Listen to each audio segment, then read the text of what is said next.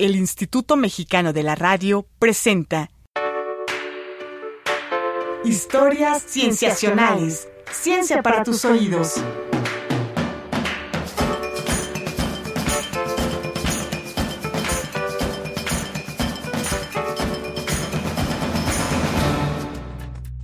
Desde siempre, el universo nos ha fascinado. Actualmente, la astronomía es la ciencia que nos permite acercarnos a los misterios del universo. Hoy platicaremos con una astrónoma mexicana que acaba de ser nombrada presidenta de la Organización Internacional de Astronomía tal vez más importante. Platicaremos con ella acerca de este nombramiento, acerca de sus intereses de estudio y de cómo ella se acerca diariamente al universo. Hoy en Historias Sensacionales platicaremos con la doctora Silvia Torres Castilleja. Entrevistas.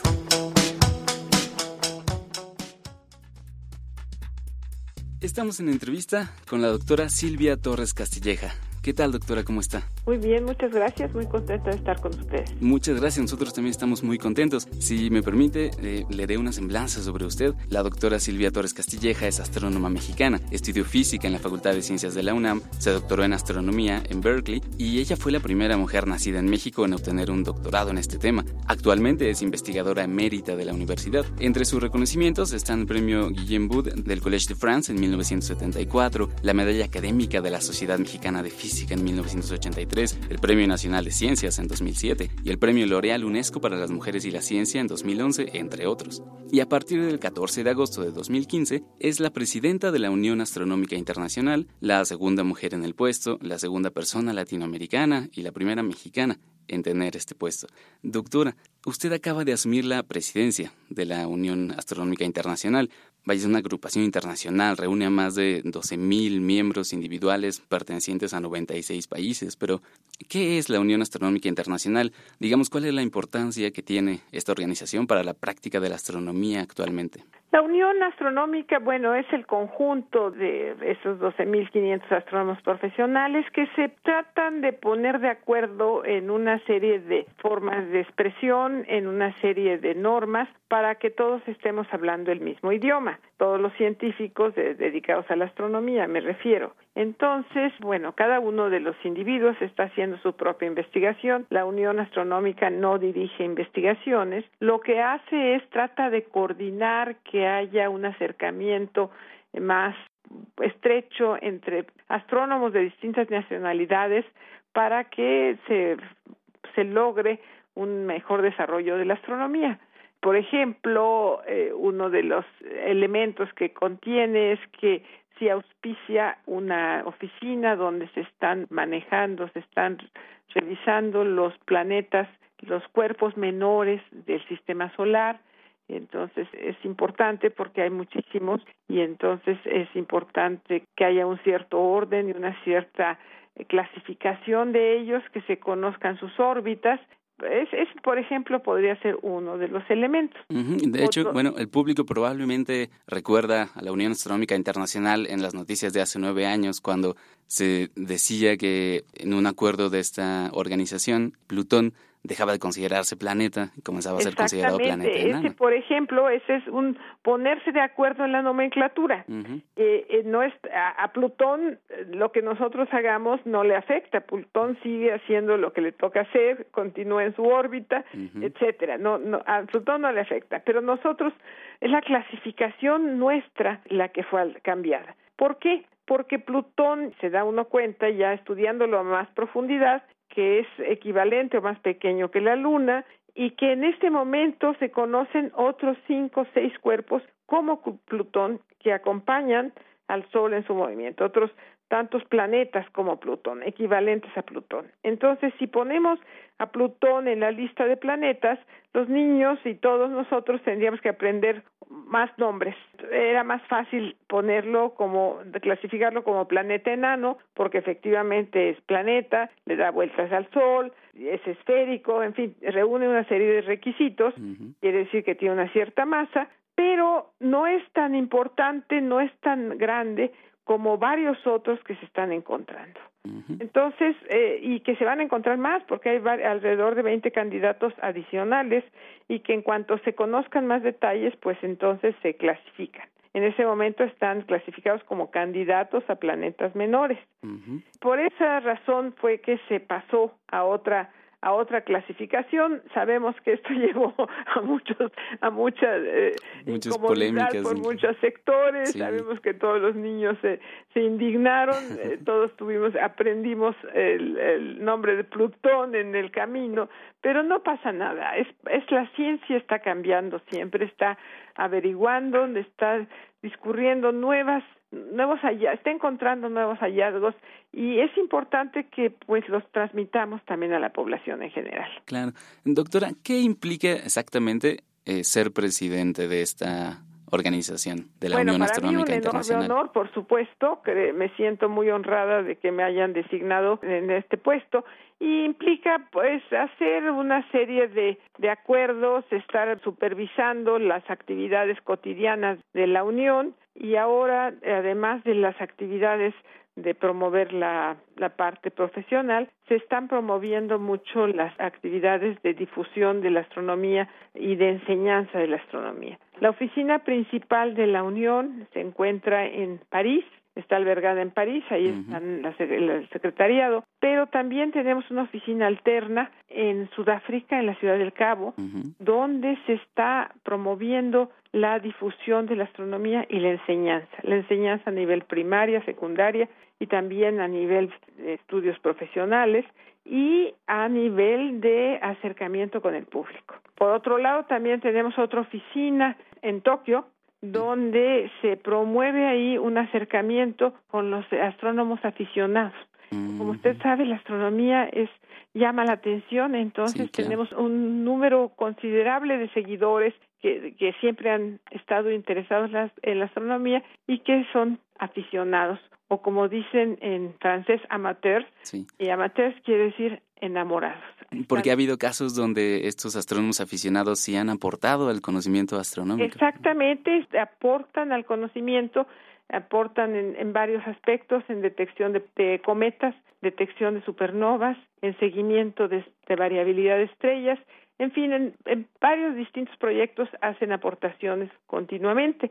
Pero ahora los estamos involucrando y se han involucrado en forma muy interesante en la promoción de la astronomía hacia el público en general. Por ejemplo, aquí en México tenemos el proyecto una vez al año, que por cierto no está necesariamente ligado a la Unión Astronómica Internacional, pero sí está ligado al apoyo que requieren los astrónomos, que se requiere de astrónomos aficionados, que son la Noche de las Estrellas que se ha llevado a cabo bajo la dirección del doctor José Franco, aquí de la Universidad Nacional Autónoma de México, y que eh, pues ha concertado la actividad y ahorita de más de 47 lugares y que en una misma noche del año nos eh, ponemos eh, un espectáculo en distintos lugares, digo en 47 lugares distintos de la República, que le llamamos la Noche de las Estrellas.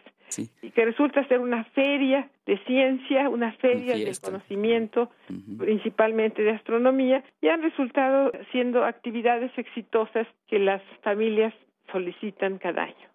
Entonces, este tipo de actividades también, por supuesto, fue disparada por la Unión Astronómica Internacional y aquí en México se recogió y se ha enriquecido eh, considerablemente. Claro. Doctora, al hablar de la eh, difusión de la astronomía en el país también, quizás sea relevante hablar del estado de la astronomía como ciencia aquí en México, porque en varias entrevistas usted ha dicho que su presidencia en la Unión no solo es un reconocimiento a la carrera de usted, sino a la astronomía mexicana. Cuéntenos un poco sobre esto. en todo momento estoy muy consciente de que es un reconocimiento a los colegas, eh, a darse cuenta de que hay participación importante de las contribuciones de los colegas hacia el conocimiento universal.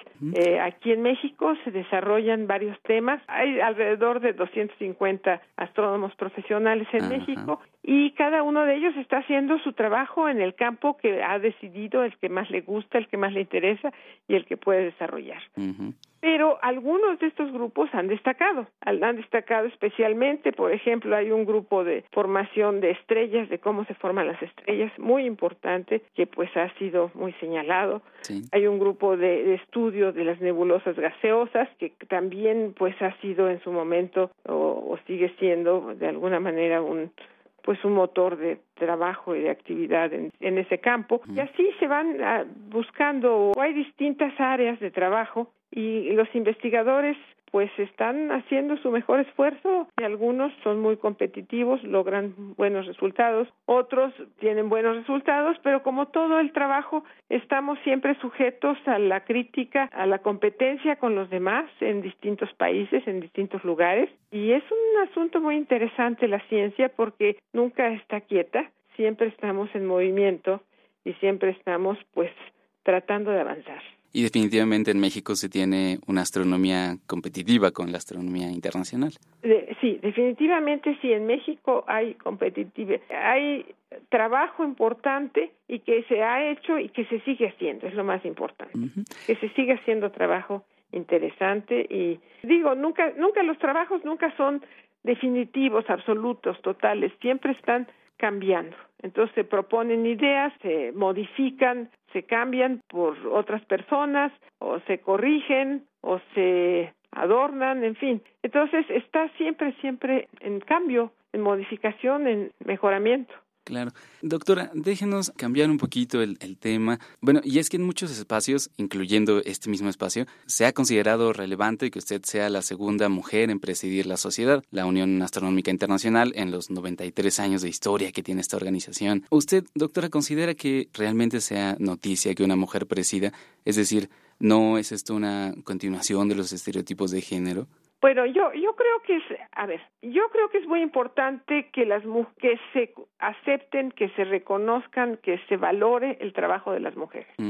Las mujeres siempre han estado, bueno, siempre, pero históricamente han estado presentes en la astronomía, creo que sorprendentemente. Sí pero no han sido reconocidas. Frecuentemente han trabajado porque han estado a la sombra de su esposo, de su hermano, etcétera, apoyando el trabajo de los, del investigador y haciendo sus propias contribuciones que no fueron reconocidas sino muy tardíamente. Entonces, es muy importante que ahora las mujeres tomen el lugar que toca, el que corresponde. A mí me tocó, eh, bueno, tengo, soy una persona de más edad, entonces me tocó conocer astrónomas muy distinguidas, muy eh, que hicieron grandes contribuciones y que sin embargo, trabajando en las universidades más importantes de los Estados Unidos, no tuvieron el puesto que hubieran tenido si hubieran sido varones, tuvieron puestos de, de recontratación anual y no tuvieron puestos definitivos, por decir algo. Personas muy, muy distinguidas, más las otras, en todos los campos hay los trabajadores cotidianos, normales, serios, importantes y los que destacan, ¿verdad? En este caso, por ejemplo, quiero referirme a aquellos que destacaron y, y, que sin embargo, aunque se sabía que eran las personas que estaban haciendo el trabajo importante, no se les reconoció. Por lo tanto, el lograr ese reconocimiento ha sido a fuerza de, bueno, de señalar, de hacer estos señalamientos, de insistir, ha sido un esfuerzo de muchos años concertado por principalmente por las distintas mujeres del, del área y que ahora pues estamos viendo los frutos de ese trabajo. Así es que sí, sí es importante que que ahora haya mujeres, soy la segunda mujer. Por cierto, la que sigue, la, mi sucesora también es mujer, pero no porque sea mujer, sino porque es talentosa, es capaz, es importante, en fin. Entonces creo que es, es importante que reconozcamos que, que hay oportunidades, que hay que dar oportunidades y que es eh, valioso el trabajo que se que realizan las mujeres cuando este trabajo es valioso. No necesariamente todas las mujeres hacen trabajo valioso, ni necesariamente todos los hombres lo hacen, sino darles una igualdad de oportunidades. Doctora, en ese sentido, ¿qué le diría a los jóvenes, bueno, en particular a las jóvenes que nos estén escuchando, que muestran un interés por la astronomía o por la ciencia como carrera y reciben los comentarios tradicionales de esto no es para ti o busca algo más adecuado o no lo vas a lograr, etcétera? Pues mira, yo creo que aquí en México todavía tenemos mucha desconfianza, sobre todo la desconfianza familiar de que la mujer va a lograr sus metas. Yo creo que es muy importante que las jóvenes que tienen ambición de, lo, de alcanzar una meta interesante, que no pierdan de vista esa meta, que no se desanimen, que no, no permitan que les cambien su, su plan de vida y que escojan muy bien y que sigan trabajando para lograrlo. Creo que tanto hombres y mujeres que tengan metas altas tienen que trabajar consistentemente para alcanzarlas, pero las mujeres tienen problemas adicionales precisamente porque las desaniman, las desaniman en la familia, en la escuela y en el trabajo. Y es importante que mantengan la fortaleza y la la intención y que no la pierdan de alcanzar lo que ellos pretenden. Creo que se puede lograr y para mí me parece importante que lo logren. Y esto es se aplica a hombres y mujeres, pero las mujeres tienen todavía más obstáculos generalmente que los hombres. Gracias, doctora. Vamos a hacer aquí una pausa para regresar después de este corte. Vamos a un corte y regresamos. Tú escuchas historias cienciacionales. Ciencia para tus oídos. Ciencia para tus oídos.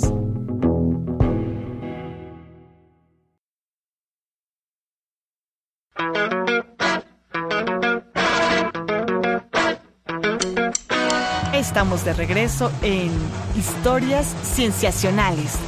Ciencia para tus oídos. Ciencia para tus oídos. Regresamos a Historias Cienciacionales. Estamos platicando con la doctora Silvia Torres Castilleja, que acaba de ser designada presidenta de la Unión Astronómica Internacional. Doctora, cuéntenos un poco de su trabajo actual. ¿Qué preguntas están intentando responder en su laboratorio? Bueno, mi tema de trabajo eh, son las nebulosas gaseosas, que son los gases calientes que rodean a las estrellas que también están calientes. Entonces, son fenómenos transitorios, pero transitorios en, en plazos astronómicos, así es que Sí. no es algo que nos esté cambiando día con día. En general, es, los plazos son de varios miles de años. Sí. Entonces, eh, nos permiten estudiar fenómenos donde posiblemente sean una fase en la que el Sol vaya a pasar cuando se le acabe el combustible y se rompa como estrella y se rompa en varios pedazos y entonces emitirá sus gases, los, las partes externas saldrán del ser parte de la estrella, ya no va a regresar a la estrella. Estos estudios nos permiten entender cómo eran los gases cuando se formaron las estrellas y si tuvieron alguna transformación en el interior de ellas, porque en el interior de las estrellas es donde se transmutan los elementos. Es la transformación nuclear de los elementos. Y este es el tipo de estudios que llevo muchos años realizando. Siempre las preguntas van cambiando un poquito, aunque la, la pregunta es la misma, va teniendo cada vez más detalle, queremos saber más detalles del asunto. Queremos saber si todos son iguales, si a, si a todos los objetos semejantes les pasa lo mismo, si depende de la ubicación en la galaxia donde se encuentran, si son lo mismo de entre galaxia y galaxia. En fin, se van profundizando la pregunta, Sí. la misma pregunta vuelve, vuelve otra vez. Y, doctora, el ¿cómo es que...? laboratorio, Sí. yo no, no, nosotros no le llamamos laboratorio porque nuestro laboratorio son los telescopios. Nosotros Ujú. no hacemos experimentos, no podemos traer un pedazo de materia, un pedazo de sol y analizarlo, un un pedazo de los gases que hay entre el espacio y analizarlo. Lo que tenemos es los telescopios para observar. Entonces vamos a los telescopios, observamos y traemos los datos de regreso al cubículo, a la oficina y ahí trabajamos, trabajamos muchos muchos meses hasta que sacamos la información que queremos y volvemos otra vez los procesos de observación continua. Esos son nuestros laboratorios, los telescopios. En la Universidad Nacional tenemos el telescopio, los telescopios están en el Observatorio de San eh, Astronómico Nacional en San Pedro Mártir, Baja California, y ahí hay que ir alguna vez cada cada seis meses, un- una semana, una cosa así, a tratar de obtener nuevos datos, nueva información de otros objetos que o de los mismos que ya observamos, le volvemos a mirar con otro instrumento, con otros ojos, nuestros ojos con otra mirada, quiero decir, Ujú. etcétera. Entonces, eso es un proceso muy bonito, muy interesante, muy apasionante. Es apasionante la observación en los telescopios y pues muy comprometido, es un esfuerzo grande físico. Nuestros telescopios son pequeños en relación a lo que está pasando en todo el mundo, donde se están desarrollando enormes, enormísimos telescopios y por lo tanto pueden observar objetos más débiles, muchísimo más alejados o mucho más pequeños. Sin embargo, hay oportunidad de, visitar otros telescopios, es decir, los telescopios de todo el mundo contribuyen a la práctica de, de los astrónomos de todo el mundo en general. No, en general no. En general no hay muchas oportunidades porque cada uno de esos telescopios fue construido por universidades o por naciones y no protegen a las otras grupos.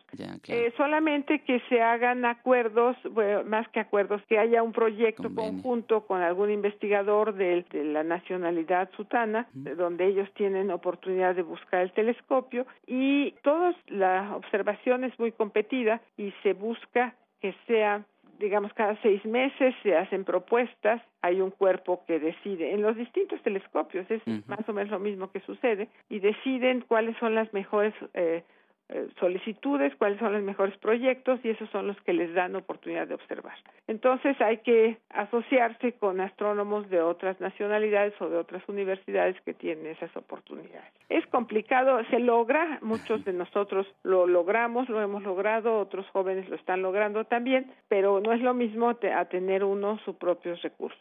Claro. Doctora, cuéntenos un poco de por qué le interesó este tema en particular de las nebulosas alrededor de las estrellas dentro del gran campo que es la astronomía. ¿Por qué este Bueno, pues es un es un campo muy interesante y los temas, bueno, las preguntas ahí eran siguen siendo muy importantes e interesantes. Cómo es que se está construyendo la modificación de los elementos químicos que hay en el espacio. Y además las, los objetos son bellísimos, son extraordinariamente hermosos a, a la vista, a la fotografía, y eso no deja de ser un atractivo no deja de ser interesante. Pero hay muchísimos otros temas, por supuesto, y cada quien, hay, hay, cada investigador también tiene su estilo de trabajo, hay los que trabajan en muchos temas diversos, hay los que trabajan un tema a profundidad toda su vida, en fin, cada, eh, hay mucha libertad, la verdad, hay mucha libertad de trabajo en estos campos y pues hay que disfrutarla y hay que hacer lo que uno le gusta más. Sí, definitivamente. Doctora, ahora que habla del atractivo que puede resultar, de lo atractivo que resulta la astronomía, digo no solo para astrónomos, sino para el público en general, sabemos que es uno de los temas de ciencia más mencionados, más queridos, pero a veces nos puede llegar a parecer desconectado de la vida cotidiana. Es un tema muy grande, ¿no? son escalas enormes y nos puede llegar a parecer desconectado. Y para algunos eso, bueno, es una seña de que la astronomía es una ciencia poco aplicable para resolver problemas cotidianos. ¿Qué les respondería a esas personas? Mire, les respondería que tiene razón y no. Porque hay razón en el sentido de que efectivamente el conocimiento del, del cosmos es un tanto alejado de nuestra vida diaria. Por otro lado, sí está respondiendo preguntas que la humanidad siempre se ha hecho. ¿Quiénes somos? ¿Dónde estamos? ¿Estamos solos? Eh, ¿De dónde venimos? Etcétera. Son las preguntas que siempre se han hecho. ¿Y qué más hay? ¿Cómo está constituido el, el universo? hay más estrellas, no hay más estrellas, ¿qué pasa? Las preguntas son abstractas, son difíciles de incorporar a la vida diaria, sin embargo, pues sí nos están dando respuestas de preguntas básicas. Por otro lado, entonces, en cierta manera estoy dando la razón a esos comentarios. Por otro lado, la astronomía es una ciencia que por naturaleza requiere de altísima tecnología y requiere de instrumentación muy delicada, muy precisa, exacta. Más exacta, más precisa, más delicada que casi cualquier otra ciencia. Entonces, por lo tanto, se desarrolla ingeniería de ese estilo. Se tiene que desarrollar para construir los instrumentos. Y esta ingeniería después nos lleva a otras aplicaciones, a otros resultados, a preparar técnicos en esas direcciones. En fin, a ver, un par de ejemplos. En México, el Internet ingresó a México, la primera línea de Internet entró a México porque los astrónomos le estaban pidiendo. Mm. Una vez que entró, pues se extendió ya para todos lados, como ya conocemos. Ahorita ya no concebimos cómo, cómo sería la situación sin Internet. Sí, mucha gente nos estará escuchando por Internet. Eh, y a lo mejor otros grupos lo hubieran hecho, No estoy diciendo que tendríamos la exclusiva. Otros grupos lo hubieran pedido, lo hubieran desarrollado y lo hubieran traído. Lo que estoy diciendo es que nosotros fuimos los primeros que lo trajimos. Ese es uno. Otro, otro ejemplito. El Wi-Fi, el Wi-Fi o Wi-Fi o como le quiera llamar, la comunicación inalámbrica de, de grandes datos. Esa la inventaron los astrónomos australianos para hacer su trabajo. Y ahora nosotros la usamos todos los días también.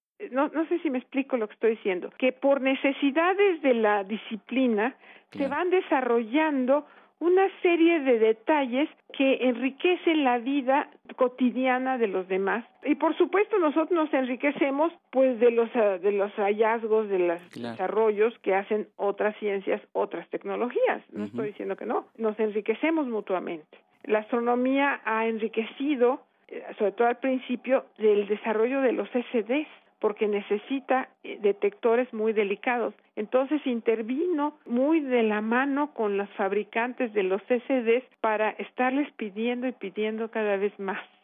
¿Dónde está el CCD? Pues en su teléfono celular, las fotografías que está usted tomando en su cámara, en su celular y que ya nos parecen cotidianas también.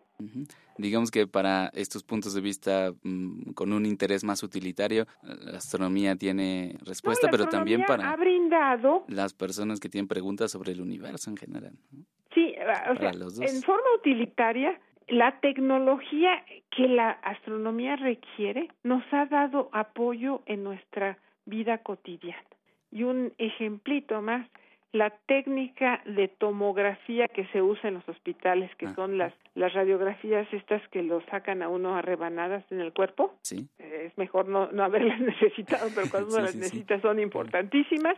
La tecnología se desarrolló también por los radioastrónomos. Entonces, lo que eh, quizá lo que la conclusión aquí es que todas las todas las ramas de la ciencia son muy importantes y nos enriquecen, se enriquecen unas con otras y todo esto enriquece a la tecnología y a la vida diaria de las personas. Doctor, la última pregunta. Me gustaría hacérsela con las palabras del escritor norteamericano Edgar Lawrence Doctorow.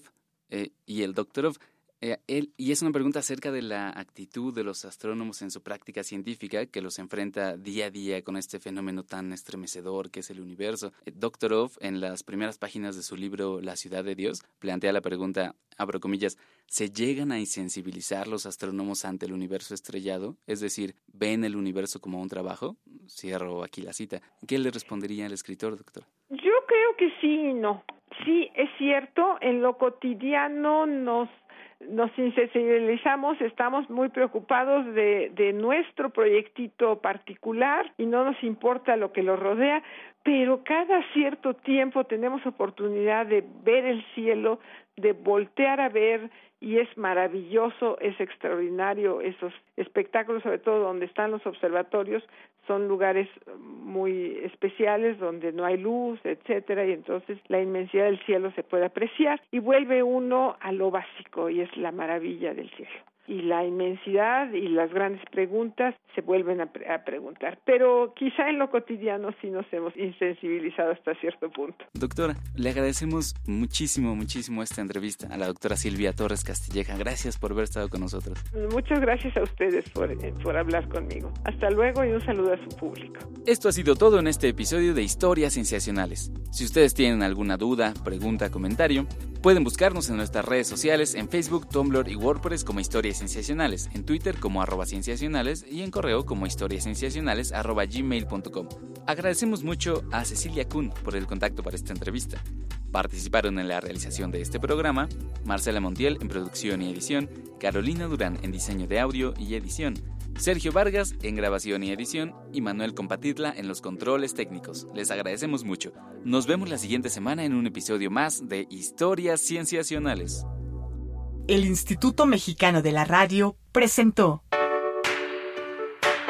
Historias Cienciacionales. Ciencia para tus oídos.